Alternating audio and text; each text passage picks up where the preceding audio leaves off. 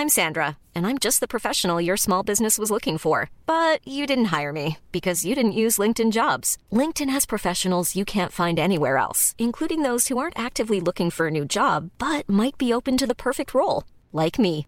In a given month, over 70% of LinkedIn users don't visit other leading job sites. So if you're not looking on LinkedIn, you'll miss out on great candidates like Sandra. Start hiring professionals like a professional. Post your free job on linkedin.com/people today. Le 10 juin 1991, à 7h du matin, JC Lee Dugard, 11 ans, est sur le chemin de l'école. Son beau-père la regarde au loin. Lorsque tout d'un coup, une berline grise se gare à proximité de JC. L'homme à l'intérieur du véhicule en descend et lui met un coup de taser avant de la soulever et de jeter JC à l'arrière de la voiture. L'enlèvement ne dure que quelques secondes. Par réflexe, le beau-père enfourche son vélo pour tenter de rattraper le véhicule qui disparaît au loin. Cet enlèvement marque le début de 18 ans de calvaire. Enfermé dans un cabanon, enceinte à l'âge de 14 ans, JC va vivre un véritable enfer aux mains d'un homme déjà connu des services de police pour avoir enlevé une adolescente il y a quelque temps. Oui, il était libre au moment des faits du coup. Ça promet pour la suite. Bienvenue pour une nouvelle HVF. Thank you.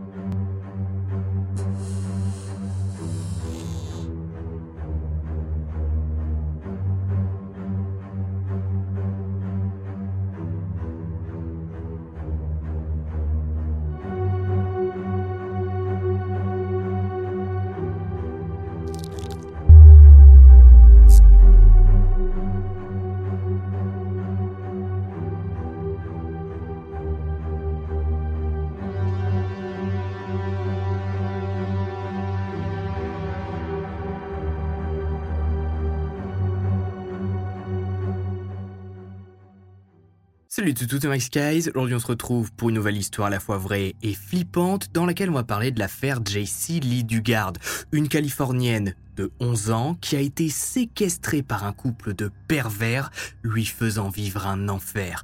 De cet enfer, JC en a écrit un livre puisqu'elle a vécu 18 ans avec le couple, livre qui s'intitule On m'a volé ma vie. Elle raconte dans son témoignage tout ce qu'elle a vécu pendant ces 18 années de séquestration, enfermée dans un cabanon à l'arrière-cour d'une maison.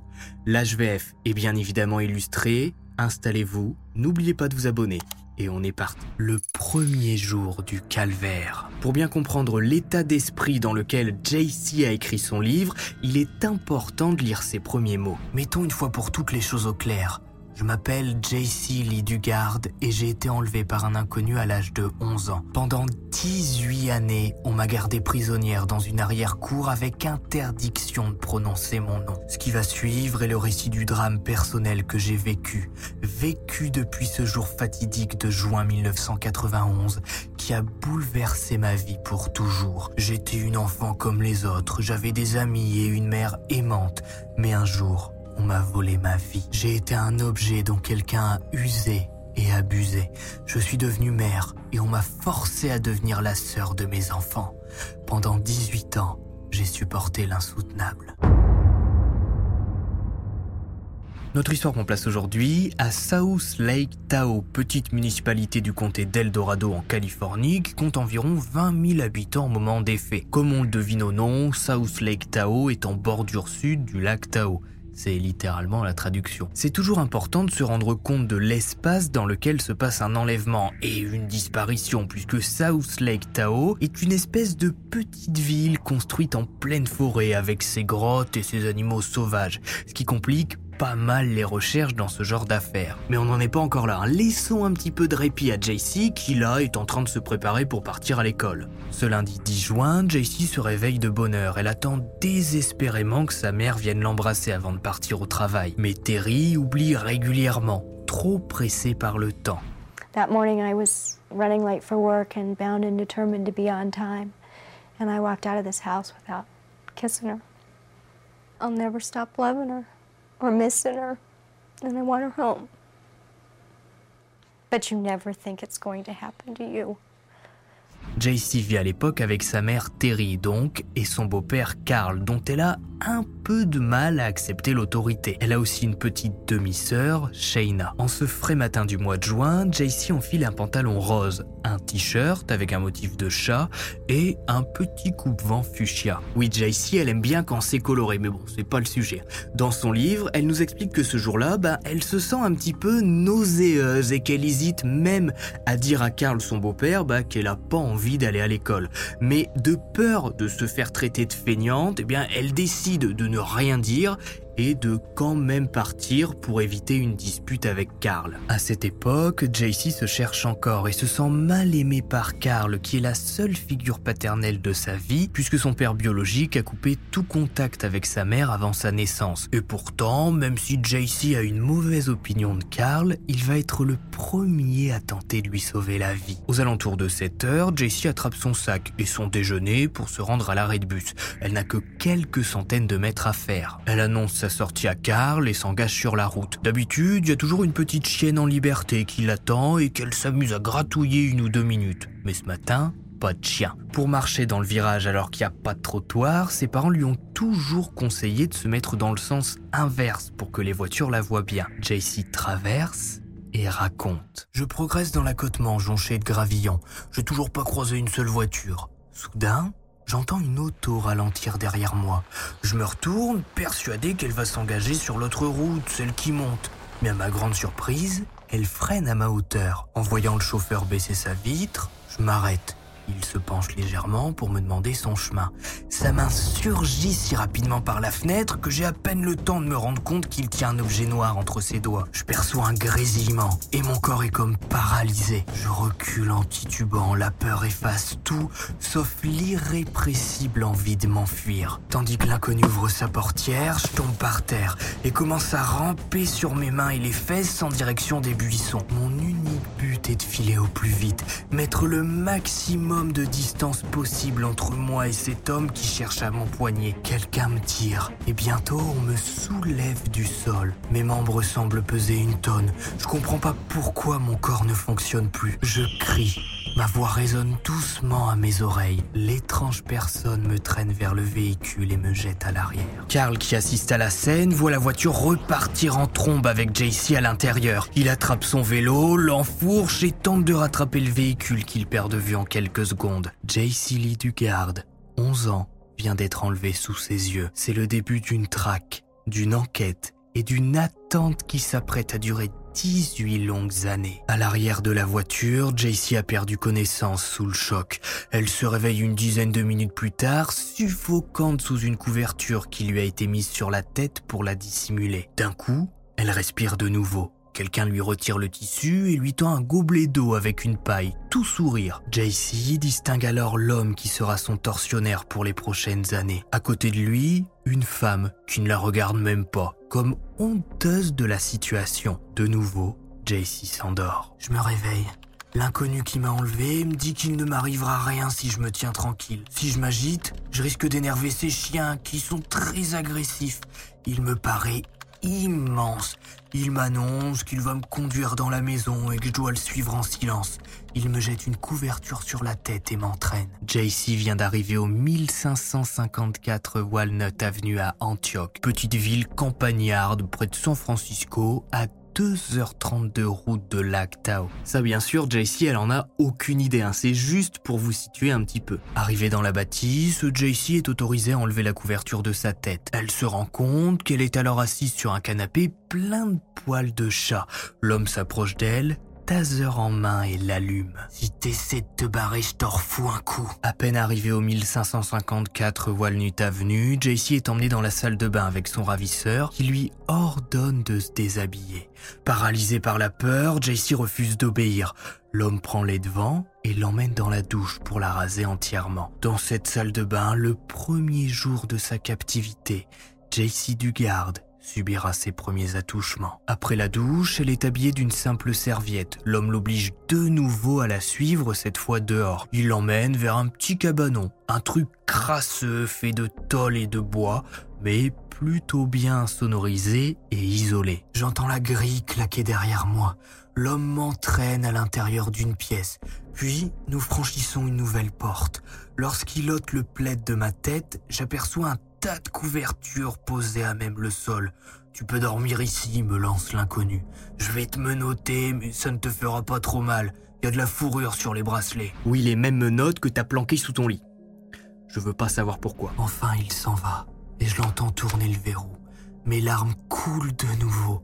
Je cède au sommeil, épuisé de chagrin. Sur son matelas miteux, dans ses couvertures qui vont la suivre pendant des années, JC s'endort enfin pour quelques heures. Pour bien se rendre compte de l'enfer que s'apprête à vivre JC, il est important de se pencher quelques minutes sur le profil de ses ravisseurs, ou plutôt de son ravisseur qui a déjà été condamné par la justice américaine pour des faits similaires et qui est actuellement, au moment où il enlève JC, en période de réinsertion. Sacrée réinsertion, hein. je pense que c'est un échec à ce niveau-là. Un couple de détraqués. Le couple que vous voyez à l'écran est composé de Nancy et Philippe Garrido. Un homme et une femme a priori tout à fait normal, sympathiques, bien en forme, qui pourraient presque nous inspirer confiance. J'irai pas jusqu'à monter à l'arrière de leur voiture, mais je les suspecterai pas non plus bah, d'avoir une gamine de 11 ans planquée dans le cabanon au fond de leur jardin. Et pourtant, Philippe a le profil type pour ce genre de choses, puisque je peux dire sans trop mouiller hein, que c'est un détraqué au sens le plus proche du terme. Philippe Garrido naît dans le comté de Contra Costa en avril 1951. Son père dira plus tard que son fils était à l'époque un petit gars gentil, qui travaillait bien à l'école, mais que sa vie a basculé après un accident de scooter lorsqu'il était adolescent. Oui, l'excuse de l'adolescent qui se prend un coup sur la tête et qui d'un coup bah, s'intéresse à des gamines de 10 ans, on nous la ressort un peu trop à toutes les sauces dans chaque affaire criminelle. Hein. Mais bref, à l'adolescence, Philippe est victime d'un accident de scooter, il s'en remet doucement. Les années passent et en 1972, à l'âge de 20 ans, il est confronté à la justice américaine pour la toute première fois de sa vie, accusé d'avoir abusé d'une ado de 14 ans qu'il a drogué. Malheureusement, l'affaire ne sera jamais jugée puisque la jeune fille refusera de s'afficher publiquement au tribunal. Le procès sera annulé. Un an après les faits, Philippe épouse l'une de ses camarades de lycée, Christine Murphy, qui se rend compte très vite que quelque chose ne va pas avec son nouveau mari, qui s'avère être un homme violent, à la claque facile qui ne comprend pas pourquoi Christine refuse d'avoir des relations avec plusieurs hommes. Dans une interview donnée à CBC News, Christine raconte la fois où Philippe l'a grillé en train de discuter avec un homme. Il est alors entré dans une crise de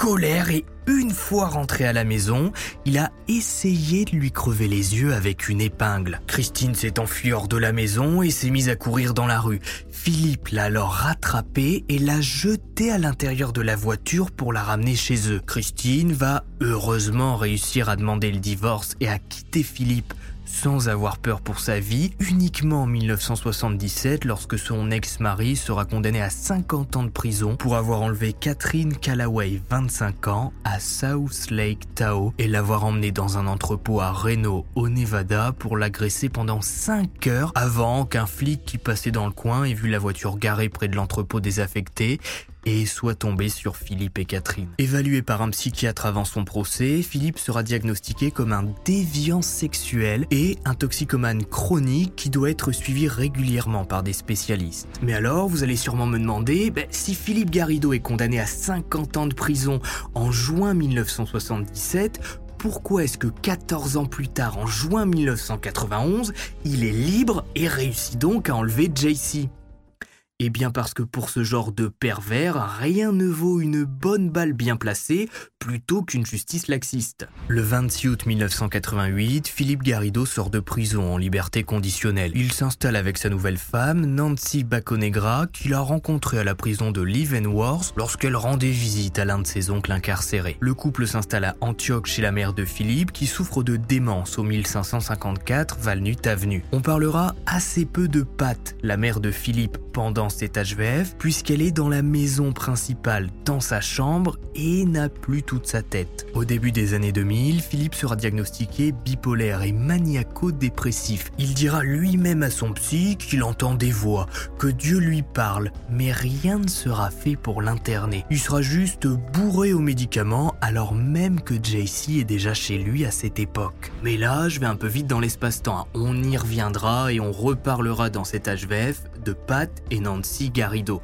Retournons voir JC dans son cabanon qui se réveille doucement. Un univers inconnu. Alors je vous avoue que j'ai pas cherché bien loin pour le titre du chapitre, c'est le nom que donne JC au sien. Au réveil, JC est seule dans cette pièce froide. Elle n'a aucune idée de l'heure qu'il est. Mais la première chose qui lui vient à l'esprit, c'est de se demander comment ses parents ont réagi lorsque l'école a appelé pour signaler son absence. Sont-ils en colère, inquiets, en train de la rechercher? Et pour ceux qui ont déjà regardé mes autres HVF traitant de séquestration, vous avez sûrement remarqué que la réaction de JC est la même que celle de Natasha Campouche ou Sabine Dardenne. Leurs premières pensées une fois le choc de l'enlèvement passé sont pour leurs proches à l'extérieur. Et je trouve ça vraiment impressionnant de voir comment les enfants, voire bah, les jeunes ados, sont lucides à ce moment-là et se rendent compte que tout ça n'est pas normal.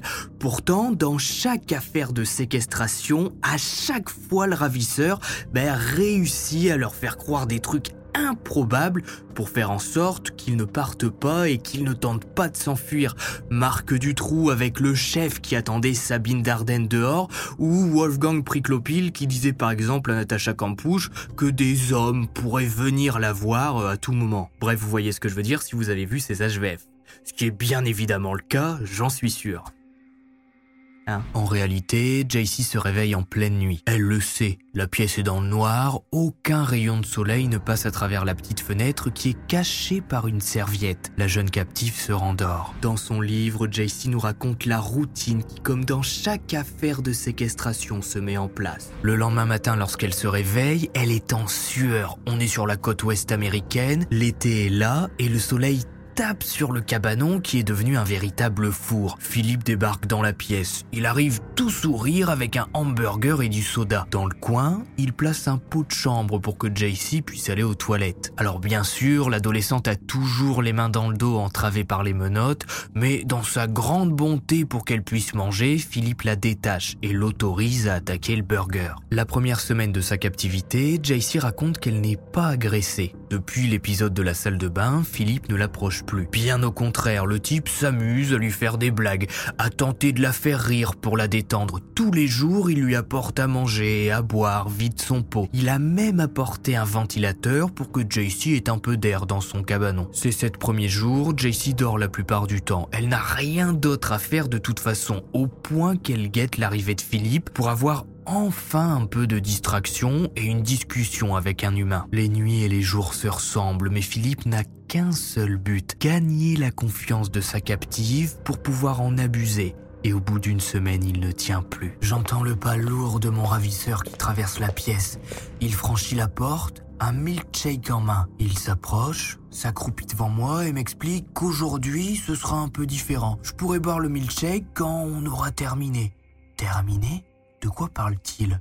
Il pose le gobelet et se penche vers moi en me demandant de retirer ma serviette et de m'allonger sur la paillasse. JC Lee Dugard, 11 ans, subit ce jour-là son premier viol. Dans le livre de JC, les dates ne sont bien évidemment pas indiquées. La gamine de 11 ans à l'époque avait pas un calendrier dans son cabanon sur lequel elle cochait les jours. Mais pas besoin de calendrier pour se rendre compte qu'on est cracra. Depuis son arrivée chez les Garrido, JC n'a pris qu'une seule douche et elle s'encrasse dans son cabanon. Avec la chaleur et la nourriture grasse que lui donne Philippe, ça pue. Elle sue et ses dents commencent doucement à jaunir. Pour garder un semblant d'hygiène, JC frotte ses dents avec ses doigts pour enlever la plaque dentaire et avec l'eau que lui donne Philippe, elle se nettoie rapidement. Les jours passent, l'adolescente gagne un peu la confiance de son ravisseur qui lui retire les menottes, lui donne une télé pour se divertir et lui a modifié ses toilettes en mettant un plus gros seau avec une planche en bois au-dessus. Mais même si JC a gagné la confiance de Philippe, il la prévient. Il y a de très méchants chiens dehors, des molosses qui sont prêts à te déchiqueter si tu mets un seul pas dehors sans mon autorisation. Dans son cabanon, JC regarde la télé, étouffe avec son ventilateur, dort la plupart du temps jusqu'au moment où Philippe va venir lui apporter un nouveau copain. Non pas un humain, mais un chaton qui se nomme Tigrou et qui, pour le plus grand malheur de JC, ne va rester que quelques jours. Puisque vous imaginez bien qu'un chaton dans un cabanon plongé à moitié dans le noir sans aucune hygiène possible, c'est invivable.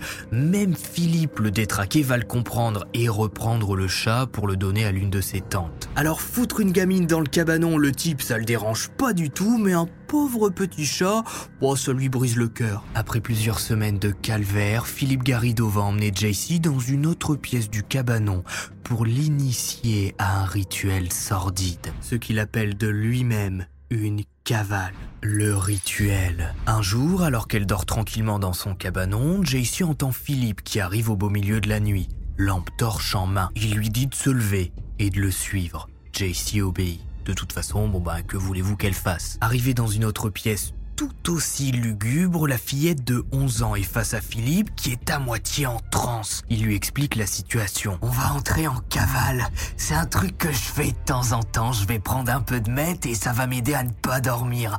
Et bordel, qu'est-ce qu'on va bien s'amuser tous les deux, tu vas voir.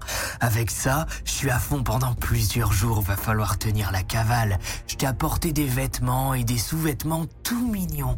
Tu vas faire tout ce que je te dis de faire tant que je suis éveillé, ok? Et si tu refuses, attention à toi. Il est difficile de décrire ces cavales tout en respectant la ligne rouge de YouTube, mais tout ce que vous devez savoir, c'est que ces moments sont un véritable enfer pour JC qui devient un objet que Philippe utilise pour réaliser ses fantasmes les plus horribles. JC écrit De toute ma vie, je n'ai jamais rien vécu de pire que ces cavales. Même quand elles s'achevaient, je savais déjà qu'il y aurait une prochaine fois. Ce cauchemar était sans fin. Après l'une de ces cavales, JC va avoir droit à un nouveau lieu de détention. À côté de son cabanon se trouve un espèce de petit studio aménagé avec un lit, un frigo et une télé en couleur. Bien sûr, les fenêtres sont barricadées avec des barreaux et la porte est cadenassée. Mais au moins, elle respire un peu mieux, même si dans un premier temps, elle est menottée au lit lors des absences de Philippe, qui va finir par lui présenter sa femme. Nancy, qu'il voudrait bien voir devenir ami avec elle. Un jour en entrant, Philippe m'a annoncé qu'il était accompagné. Il me présente cette femme comme étant Nancy, son épouse.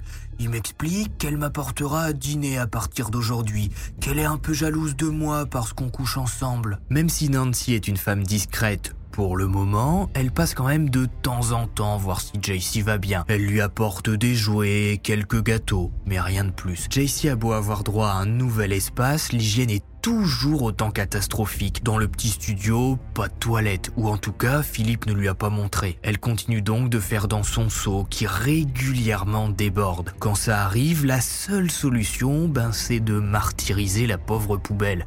Même le papier toilette manque. JC le réutilise autant qu'elle peut. Et si, comme dans chaque affaire de séquestration, je venais à vous dire qu'il y a eu un moment, une occasion, une période à laquelle JC aurait pu retrouver sa liberté Et si je venais même à vous dire qu'à un moment, ben Philippe s'est absenté plusieurs semaines, laissant sa femme Nancy s'occuper de JC. Un jour, alors que Philippe est toujours en liberté conditionnelle et qu'il est suivi par des agents qui sont en charge de veiller à son bon comportement, une perquisition surprise est effectuée à son domicile. Pas de bol, les agents trouvent des substances illicites. Philippe prend quelques semaines de détention. Malgré ça, les agents américains qui savent que Philippe est un malade ayant déjà été condamné pour enlèvement et agression ne trouvent pas utile de s'embêter à aller tout au fond de la propriété pour fouiller le cabanon et l'espèce de petit studio aménagé. La cour est de toute façon en bordel, il y a des déchets partout, ça semble complètement à l'abandon. Il aurait juste fallu qu'un type fasse bien son boulot pour qu'il tombe sur JC menotté à un lit dans le petit studio de l'arrière Après l'arrestation de Philippe, Nancy débarque alors quelques heures plus tard pour prévenir JC de son absence. Elle lui dit qu'il est parti sur une île paradisiaque avec des amis et reviendra dans un mois. JC nous explique dans son livre que Nancy, lorsqu'elle venait la voir, ben lui disait souvent qu'elle regrettait tout ça, qu'elle aurait bien aimé que JC reste libre, que Philippe ne l'enlève pas. Pourtant, en 1993, deux ans après l'enlèvement de JC, Nancy ne va rien faire pour la libérer. Cette femme d'une lâcheté indescriptible va continuer de nourrir la pauvre ado pour se donner bonne conscience et va même regarder des films avec elle parce qu'elle se sent seule sans son petit Philippe qui est rapidement de retour pour de nouvelles cavales. Vous l'avez compris, les années passent. JC grandit et atteint rapidement la puberté.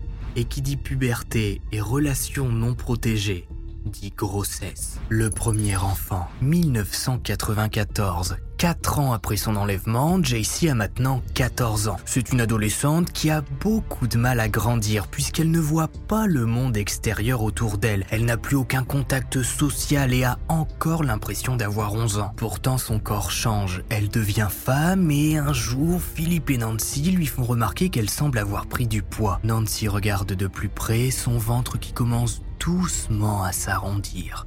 Jaycee est enceinte. Et pas question de se débarrasser de l'enfant. Pendant neuf longs mois, Jaycee va vivre la même routine, le même enfer, mais enceinte. Elle fait tout pour protéger son bébé les premiers mois pendant les cavales de Philippe qui peu à peu va devenir complètement paranoïaque à l'idée d'une descente de police impossible pour lui de perdre JC et le bébé. Au bout d'un moment, il la laisse tranquille pour que sa grossesse se passe mieux. Lors d'une crise, persuadé que des flics s'apprêtent à investir la propriété, il va forcer Nancy et JC à grimper dans la voiture en pleine nuit pour se rendre dans un mobil-home désaffecté que l'une de ses tantes lui prête de temps en temps. Les Garrido et JC resteront 48 heures avant de repartir. Et c'est pas une information que je vous balance comme ça, hein. ça veut surtout dire que les Garrido ont un point de fuite, un lieu où ils peuvent partir se planquer et donc qu'ils peuvent changer JC de lieu de séquestration. Les mois passent et l'accouchement approche. J'ai été prise de violentes contractions. Je suis morte de peur. Je n'ai reçu aucune visite de la journée et la porte est fermée à clé. Je dois attendre que quelqu'un veuille bien prendre de mes nouvelles. Lorsque Nancy arrive aux environs de 17 heures, je suis recroquevillée de douleur. Elle court chercher Philippe. Nancy regroupe le matériel nécessaire, des serviettes, une bassine d'eau chaude. Elle est aide-soignante apparemment. Je n'ai personne d'autre sur qui compter. Je n'ai jamais eu aussi mal de toute ma vie. Après vérification, Philippe s'aperçoit que le cordon s'est enroulé autour du cou du bébé. Il le dégage. La poussée suivante se révèle être la bonne. Ma petite est venue au monde à 4h35 du matin, le 18 août 1994. J'ai 14 ans et je suis terrorisé. Hiring for your small business? If you're not looking for professionals on LinkedIn, you're looking in the wrong place. That's like looking for your car keys in a fish tank. LinkedIn helps you hire professionals you can't find anywhere else, even those who aren't actively searching for a new job but might be open to the perfect role. In a given month, over 70% of LinkedIn users don't even visit other leading job sites. So start looking in the right place. With LinkedIn, you can hire professionals like a professional. Post your free job on linkedin.com slash people today. JC devient maman malgré elle. Elle apprend à s'occuper de sa fille avec l'aide de Nancy et Philippe qui essaient de lui montrer comment faire. Pour la soulager, ils prennent le bébé avec eux quelques soirs par semaine. Depuis l'accouchement, Philippe laisse JC tranquille pour qu'elle se repose, mais ça ne dure qu'un temps. L'horreur reprend rapidement, le studio, les cavales, les burgers, la solitude. JC tombe de nouveau enceinte, un don de Dieu selon Philippe, qui est persuadé que le Seigneur va encore lui donner une autre fille pour assouvir ses pulsions. En attendant que le bébé arrive, même si Philippe est un abruti de compétition, il va bien se rendre compte que deux bébés et une gamine dans un si petit studio, c'est pas possible. Philippe va donc faire quelques petites améliorations. Tout d'abord, le studio est agrandi à l'aide d'une véranda dans laquelle Philippe installe enfin des toilettes pour JC et le bébé. Il agrandit également l'espace avec une tente. Bon, c'est difficile à décrire, mais on se rend mieux compte de l'endroit avec les photos d'époque que vous voyez actuellement. Autour du studio, il se met à construire une palissade pour qu'un jour la petite famille puisse sortir sans être vue. La fille de JC a bien sûr le droit de gambader, elle est pas recherchée par toutes les autorités du pays et son visage est pas plaqué placardé dans tout l'état. Puisque d'ailleurs, je vous ai pas vraiment parlé des recherches concernant JC, qui a bien évidemment été porté disparu le jour de son enlèvement, bah, par son beau-père qui a prévenu les autorités et qui est devenu par ce fait le principal suspect pour les années à venir. Bon alors après ça se comprend, hein. imaginez vous regardez la télé ou vous me suivez sur Twitter, et je vous explique bah, qu'une gamine de 11 ans vient d'être enlevée et que c'est son beau-père qui a prévenu les secours. Et que ce même beau-père explique avoir été témoin de la situation, que la gamine s'est fait taser avant d'être mise dans une voiture et qu'il a tenté de rattraper le véhicule avec son vélo. Malheureusement, tout le monde suspecterait bah, ce pauvre beau-père. Et là, dans notre affaire, bah c'est Karl. Karl va passer plusieurs fois au détecteur de mensonges pour être innocenté et les recherches vont se mettre en place. Malheureusement, malgré les milliers de bénévoles qui vont se mobiliser pour afficher le visage de JC, personne ne réussira à trouver son lieu de séquestration. Et pour cause, elle ne sort jamais du studio 1554 Valnut Avenue. Des rubans roses vont être accrochés à South Lake Tao pour lui rendre hommage et la vie va reprendre son cours. Sans nouvelles des enquêteurs, les bénévoles et habitants du coin bah, vont reprendre leur vie, abandonnant l'idée de revoir JC en vie un jour ou l'autre. Personne ne se doute que l'adolescente de 17 ans maintenant est en vie, séquestrée dans un studio crasseux et qu'elle s'apprête à donner naissance à sa deuxième fille en ce 13 novembre 1997. Une fausse vie de famille. Les prénoms des filles de JC ont été gardés secrets même après la sortie du livre et JC a tout fait pour garder l'anonymat de ses enfants. On sait juste que leurs prénoms commencent par A et G. Donc pour faciliter la compréhension pendant cet HVF, on va les appeler Ambre et Gladys. Après la naissance de sa deuxième fille, JC a un peu plus d'occupation. Un bébé et une fille de 3 ans, ça demande du temps.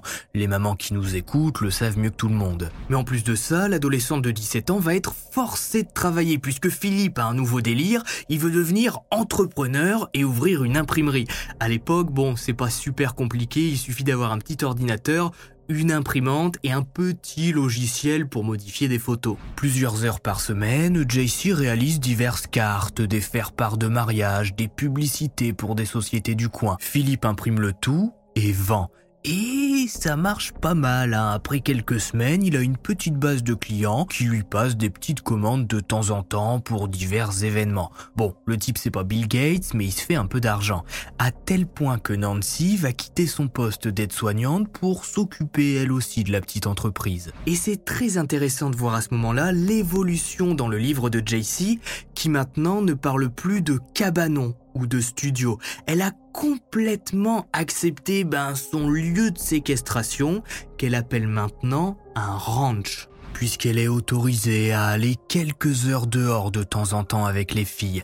La palissade qu'a construit le pervers suffit à les cacher suffisamment du voisinage pour que personne ne se rende compte ben, que les Garrido hébergent chez eux une ado de 17 ans et des enfants en bas âge. Mais de toute façon, à cette époque-là, Jessie ne connaît plus que son ranch et ses deux filles.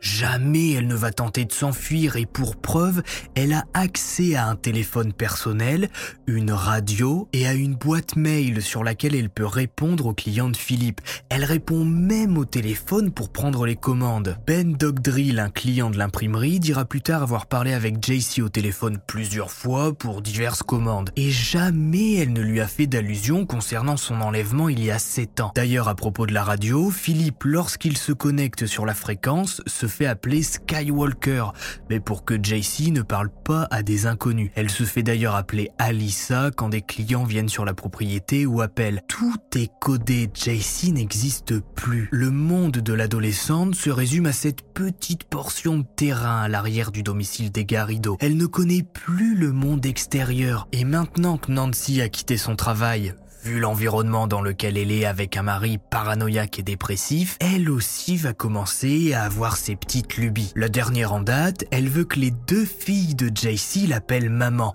Elle qui n'a jamais pu avoir d'enfant à cause de diverses fausses couches, certainement dues aux piqûres qu'elle s'injecte et à l'alcool qu'elle ingurgite, veut que les filles soient les siennes et que JC se fasse passer pour leur sœur. Rien que ça, comme ça les Garrido seraient une famille, un père, une mère, une adolescente, deux enfants bas âge, ce serait super. Nancy promet à JC qu'elle va continuer de voir ses filles et elle lui force un peu la main de toute façon. Après quelques jours de réflexion, l'adolescente accepte la proposition. Elle accepte de devenir la sœur de ses filles pour être soulagée du poids d'être maman dans de telles conditions. En fait, pour être un peu plus clair, ben JC nous explique qu'à l'époque, elle accepte que ses enfants prennent pour mère Nancy puisqu'elle n'en peut plus.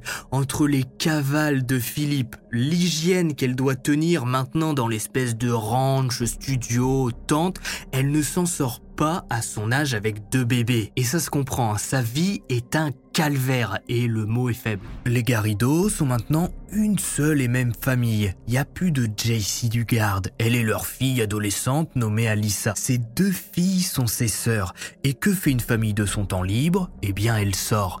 D'après ce qu'écrit JC, elle a pu sortir de la propriété vers l'âge de 19 ans. Philippe a emmené sa petite famille à la plage. JC va jouer dans l'eau avec ses filles. Personne ne la reconnaît. Comment voulez-vous que ce soit possible 8 ans après les faits, en sachant que JC, bah, l'adolescence est passée, elle a eu de grossesse et comme elle nous le dit elle-même dans son livre, elle a pris du poids puisque Philippe ne fait pas manger et la nourrit seulement de fast-food et de burgers.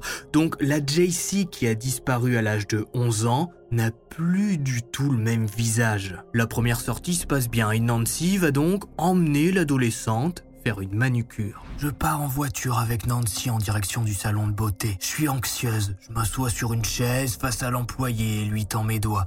La jeune femme me pose des questions auxquelles je réponds machinalement. Je ne suis pas là en réalité. Je n'existe pas. Je ne suis personne, on ne me voit pas. La fois d'après, nous nous rendons chez Walmart. Dans ma mémoire, toutes nos sorties se confondent. J'avais appris à ne pas croiser le regard des gens. Je restais dans l'ombre, je n'étais personne. Face à sa solitude, JC va se mettre à écrire un journal. Journal qu'elle nous partage dans son livre. Bon, je vais pas tout vous lire hein, parce que ça prend plusieurs pages, mais on en apprend un peu plus sur l'état mental de l'adolescente au début des années 2000, puisqu'elle s'engage peu à peu dans la vingtaine. Voici quelques extraits. J'aimerais que les choses soient différentes, mais sans rien changer à mon existence. Je ne veux pas ni remonter le temps, ni modifier la façon dont les événements se sont déroulés. J'adore mes enfants. Je voudrais être plus indépendante. Mais comment? Je ne crois pas que je pourrais survivre seule en dehors de ces murs. Je ne saurais prendre soin ni de moi ni des enfants.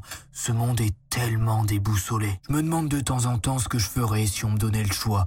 Resterais-je ici ou déciderais-je de partir?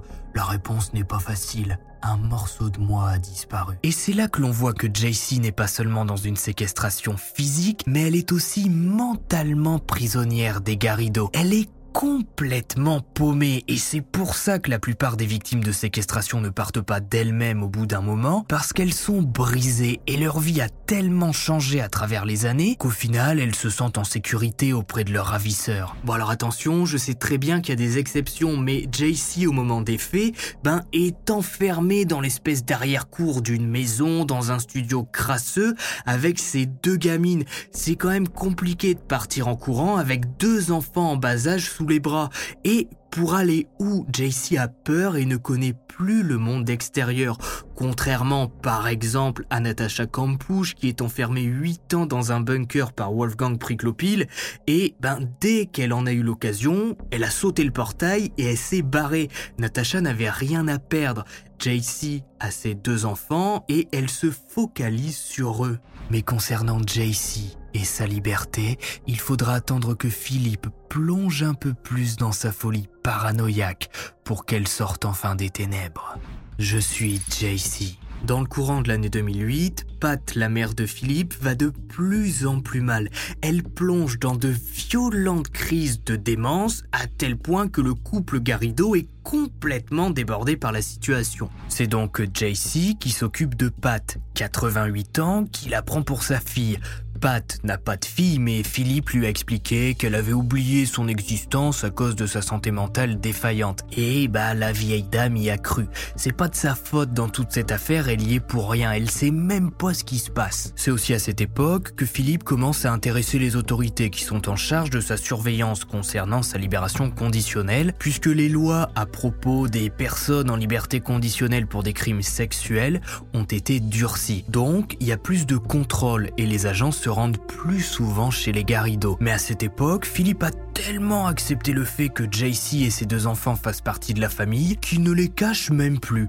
Bon, JC passe encore la plupart de son temps au fond de la cour dans le studio et le petit terrain fermé par une palissade, mais ses deux filles vivent presque libres avec Philippe et Nancy. Et voir des gamines en bas âge chez un type déjà condamné et qui officiellement n'a pas d'enfant, ça va pas gêner plus que ça les autorités qui acceptent parfaitement les explications de Philippe Garrido, disant que Ambre et Gladys sont ses nièces, ses cousines ou des enfants d'amis qu'il garde. Non, ce qui va mener à la perte de Philippe, c'est juste qu'il est complètement débile et qu'il se persuade de plus en plus bah, qu'il est un être supérieur capable de communiquer avec les autres par la pensée. Il va même rédiger un document de plusieurs pages intitulé La schizophrénie enfin révélée, dans lequel il explique ne pas être fou, mais que c'est Dieu qui lui parle pendant ses crises, qu'il va même fonder une nouvelle église, et surtout que sa capacité à échapper à la justice et à tromper ses agents de probation est forcément l'œuvre des anges. Tout fier de son papier, Philippe va aller le déposer au bureau du FBI de San Francisco.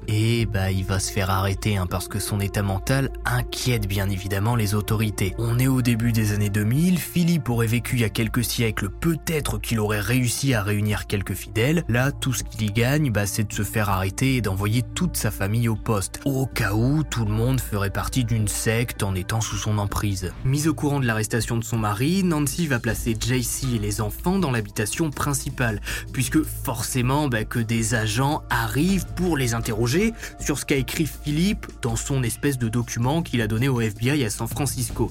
JC à ce moment-là, c'est la marche à suivre et elle sait quoi dire. Elle a tellement peur pour elle et ses enfants qu'à ce moment-là, elle voit les autorités qui arrivent pour l'interroger ben, comme un danger. Elle ne voit pas l'occasion de s'enfuir et de donner sa vraie identité. Tout ce qu'elle veut, c'est rester tranquillement dans l'arrière-cour avec ses enfants. Nancy va placer JC et les filles dans l'habitation principale pour montrer aux agents qui arrivent que tout va bien. Même si Philippe n'est pas autorisé à avoir des mineurs chez lui, JC doit dire qu'elle est la mère des enfants, qu'elle sait que Philippe est un délinquant et qu'elle travaille pour lui à son imprimerie, qu'elle loge ici, que tout se passe bien et que Philippe n'a aucun délire bizarre et qu'il ne leur bourre pas le crâne avec Dieu qui parlerait avec lui comme il le dit dans son document. Les agents arrivent tranquillement et toute la famille est embarquée. Placé dans une salle d'interrogatoire, JC raconte. J'ai répété mot pour mot les paroles de Philippe. Je m'appelle Alissa, Ambre et Gladys sont mes filles. Je travaille pour Philippe et je loge chez lui.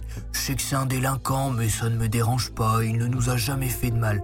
Il a des crises parfois, oui, il a sûrement écrit n'importe quoi dans son document. Et ça fonctionne, l'agent qui interroge JC la croit sur parole et décide de la relâcher. Philippe va sûrement faire quelques mois de prison puisque sa liberté conditionnelle lui interdit d'avoir des mineurs chez lui, et puis c'est tout. JC ressort du commissariat et rejoint Nancy, quand tout d'un coup, deux agents la rattrapent et lui disent ⁇ Vous nous avez menti à propos des filles. Philippe dit que vous êtes ses trois nièces. Vous n'êtes pas la mère des enfants. ⁇ Et c'est là que le déclic se fait dans le cerveau de JC, manipulé depuis tant d'années. Si on ne la croit pas, si elle n'est pas reconnue comme la mère de ses filles, que vont devenir Ambre et Gladys?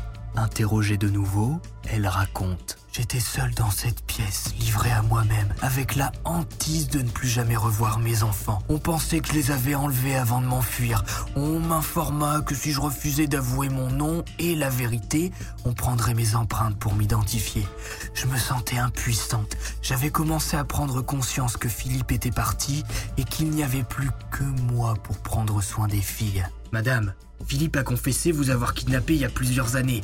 Quel âge aviez-vous au moment des faits 11 ans. J'en ai 29 aujourd'hui. Quoi? Mais qui êtes-vous? Je vais vous l'écrire. d'une main tremblante sur un bout de papier pour la première fois après 18 ans de séquestration. JC Lee Dugard écrit son nom et se libère de l'emprise de Philippe Garrido. C'était comme briser un sort maléfique. Je me sentais soudain totalement libéré, mais vidé et vivante à la fois. Je venais d'écrire mon nom devant témoin pour la première fois en 18 ans. Elle me fit noter ma date de naissance et l'identité de ma mère. Je levai les yeux. Est-ce que je peux voir maman? Oui, on va l'appeler. Je n'oublierai jamais le hurlement de ma mère à l'autre bout de la ligne quand on lui a appris la nouvelle. Ce n'est pas précisé pourquoi dans le livre, mais Terry, la mère de JC, n'arrive au commissariat que le lendemain matin. JC passe donc la nuit dans un hôtel le temps que sa mère arrive. Le lendemain, elle est de retour au commissariat. Devant la porte derrière laquelle se trouve sa mère, JC hésite une minute. 18 ans qu'elle ne l'a pas vue.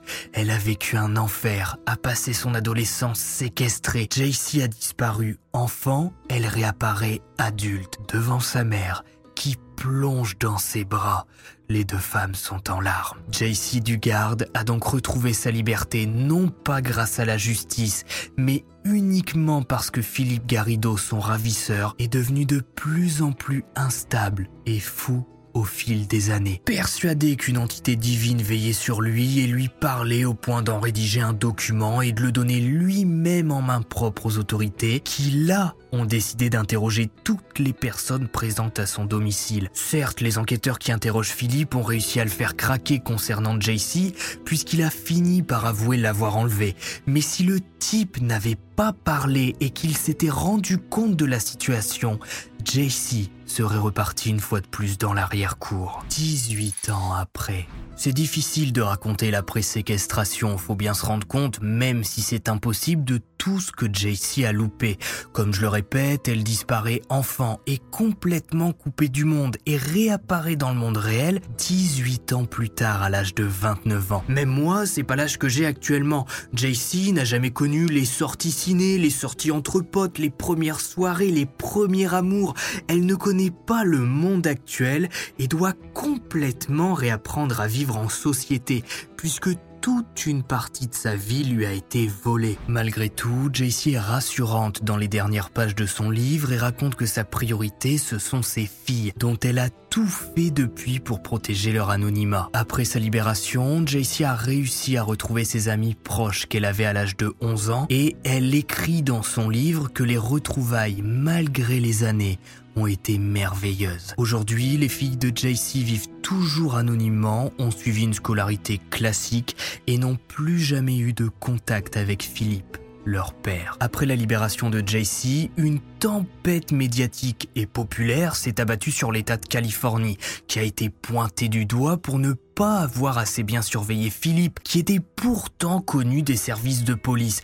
Personne n'a pris la peine de fouiller comme il se doit son domicile, et Personne ne s'est rendu dans son arrière-cour. Le boulot de surveillance a été fait misérablement par des agents qui n'en avaient finalement rien à faire de protéger la population des pervers comme Philippe. JC a bien évidemment engagé des poursuites judiciaires et a obtenu pas moins de 20 millions de dollars. Le 28 avril 2011, Philippe Garrido a été condamné à une peine de 431 ans de prison. Nancy, de son côté, a pris 36 ans avec une libération conditionnelle possible en août 2034. JC Lee Dugard vit aujourd'hui en femme libre et a fondé une fondation nommée JC qui aide les familles dont les enfants sont victimes d'enlèvement. Est-ce qu'on peut vraiment considérer qu'après 18 ans de séquestration, l'affaire JC Lee Dugard se termine bien?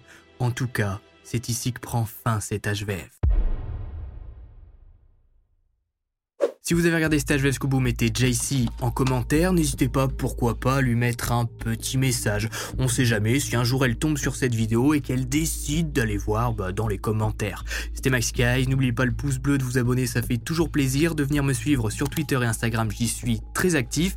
J'ai donc écrit cet HVF grâce au livre de JC qui se nomme On m'a volé ma vie, qui est disponible partout, hein, Amazon, la Fnac, comme d'habitude, vous connaissez. On se retrouve la semaine prochaine normalement pour une nouvelle HVF illustré.